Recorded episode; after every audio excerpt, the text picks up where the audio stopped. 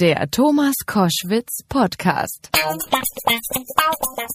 Ihr hört Koschwitz zum Wochenende jetzt mit einem Mann, der wie kaum ein anderer, muss ich wirklich sagen, den deutschen Politikerbetrieb und Politikbetrieb von innen kennt. Und das, obwohl er gar nicht äh, Politiker ist. Er ist Filmproduzent. Stefan Lambi ist sein Name und hat für ja seine intimen Dokumentationen über viele Politiker ähm, auch schon Preise bekommen, den Deutschen Fernsehpreis und die Goldene Kamera. Und zuletzt war er exklusiv an der Seite aller Kanzlerkandidaten Kandidaten und Kandidatinnen im Wahlkampf 21.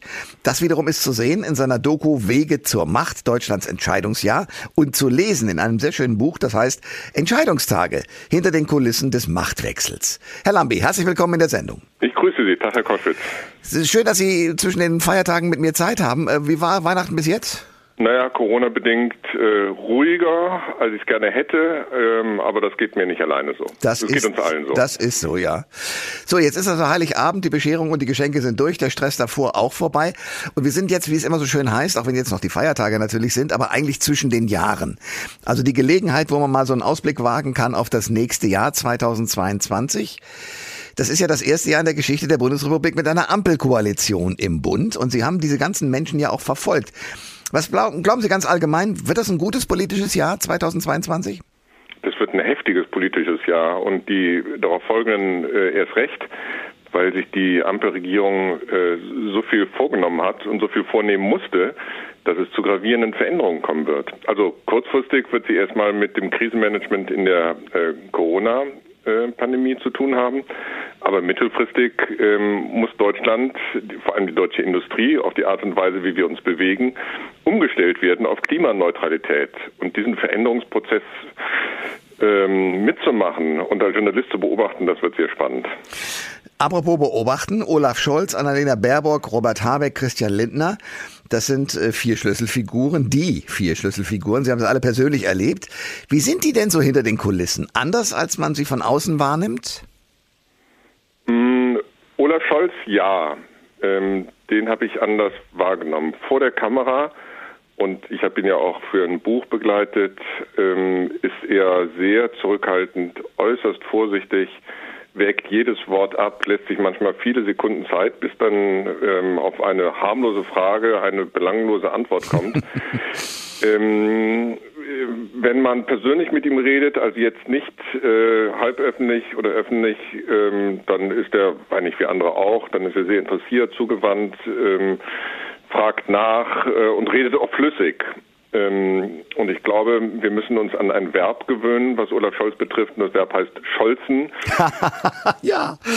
ja. Und das ist ein äh, doch etwas eigentümliches Interviewverhalten. Also bei, bei Olaf Scholz fällt mir auf, dass er vor der Kamera anders ist als hinter der Kamera. Bei Habeck, Lindner, Baerbock, die Sie gerade angesprochen haben, das ist ziemlich deckungsgleich.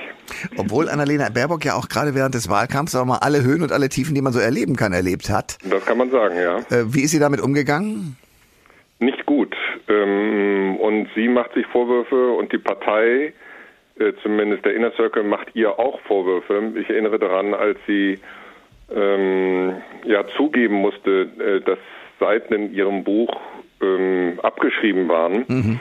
ähm, hat sie gesagt, es handelt sich um eine Rufmordkampagne gegen sie.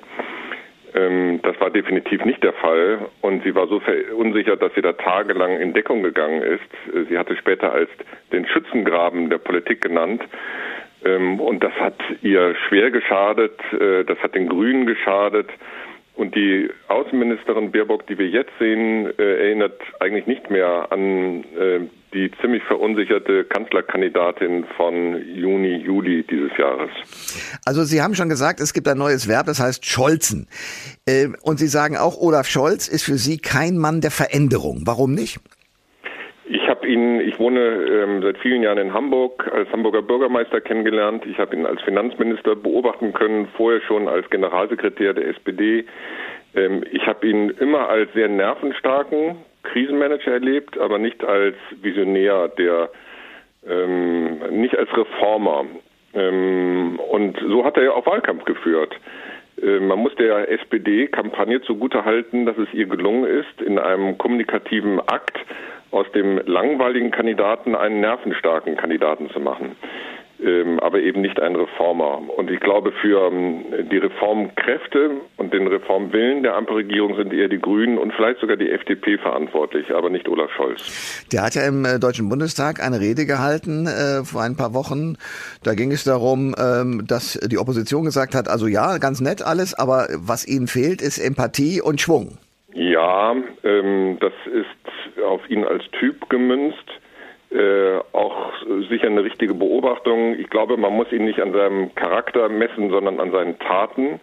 Und das ist das Problem, was ich bislang mit ihm hatte. Also er kann uns ja alle äh, überraschen und dann wird aus dem äh, sehr nüchternen äh, Kanzler dann vielleicht doch noch der Reformer. Ich würde es mir wünschen, aber bislang äh, ist das nicht der Fall. Für das Klima ist ja vor allem jetzt Robert Habeck als Bundesminister für Wirtschaft und Klimaschutz zuständig. Da würde Ihnen Habeck heftig widersprechen. Aha, nämlich, was würde der sagen? Das ist eine Querschnittsaufgabe der gesamten Regierung. Und wenn man sich die Ressorts anschaut, ähm, Annalena Baerbock ähm, hat auch das Thema Klima im Auswärtigen Amt. Das Verkehrsministerium ist da ja auch nicht ganz unwichtig, liegt bei der FDP. Und Christian Lindner als Finanzminister hat damit auch allein zu tun und Olaf Scholz auch. Also ich glaube, es gibt eine Menge Ressorts, die mit dem Thema Klima zu tun haben. Aber natürlich haben Sie recht, ähm, das Wort Klima ähm, steht jetzt im, Bundes, im Bundesministerium für Wirtschaft und Klima. Insofern ist Habeck äh, derjenige, auf den wir vor allem schauen, wenn es ums Klima geht. Ist er denn dieser Aufgabe gewachsen? Aus dem, wie Sie ihn begleitet haben, können Sie es vielleicht wissen? Also Robert Habeck traue ich einen großen Reformwillen und auch Reformeifer zu. Ähm, die Ziele, die sich die Koalition im Koalitionsvertrag gesetzt hat, sind sehr ehrgeizig. 80 Prozent des Strombedarfs soll bis zum Jahr 2030 aus erneuerbaren Energiequellen gedeckt werden. Zwei Prozent der Landfläche für Windenergie. Das wird das Gesicht Deutschlands erheblich verändern in den nächsten Jahren. Das wird ein Mann alleine natürlich nicht wuppen können. Hm. Ähm, aber er hat den Willen, das nehme ich ihm ab, ähm, ob äh, sein Wille und die Möglichkeiten, die der Ampelregierung zur Verfügung stehen, ausreichen ähm, und ob sie dann nicht doch an politischen Realitäten, an Einspruchsmöglichkeiten von äh, Kommunen und Privatpersonen scheitern, das werden wir sehen. Aber das sind die Kämpfe, die Robert Habeck in den nächsten Jahren zu führen hat. Kommen wir auf Christian Lindner.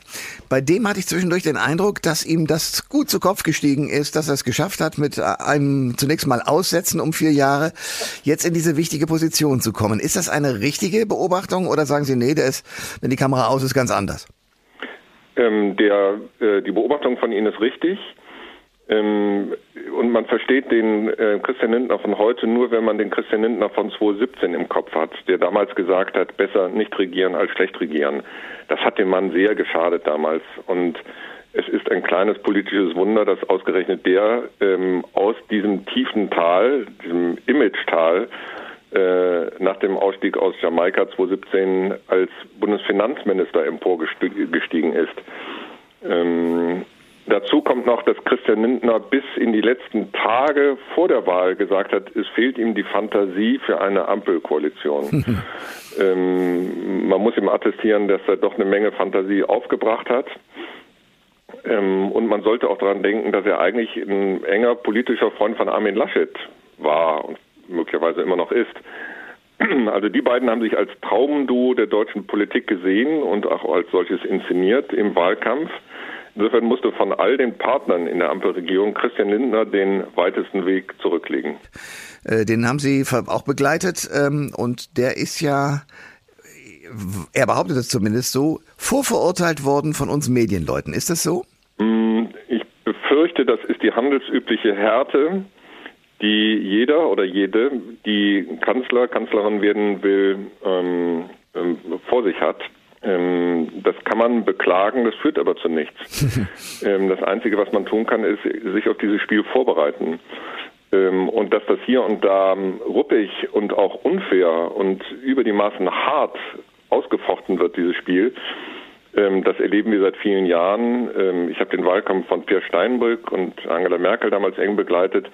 Da ist Pierre Steinbrück wegen seiner Vortragshonorare verurteilt worden äh, das war fast ein Jahr vor der Bundestagswahl, da hatte der Mann kaum noch eine Chance.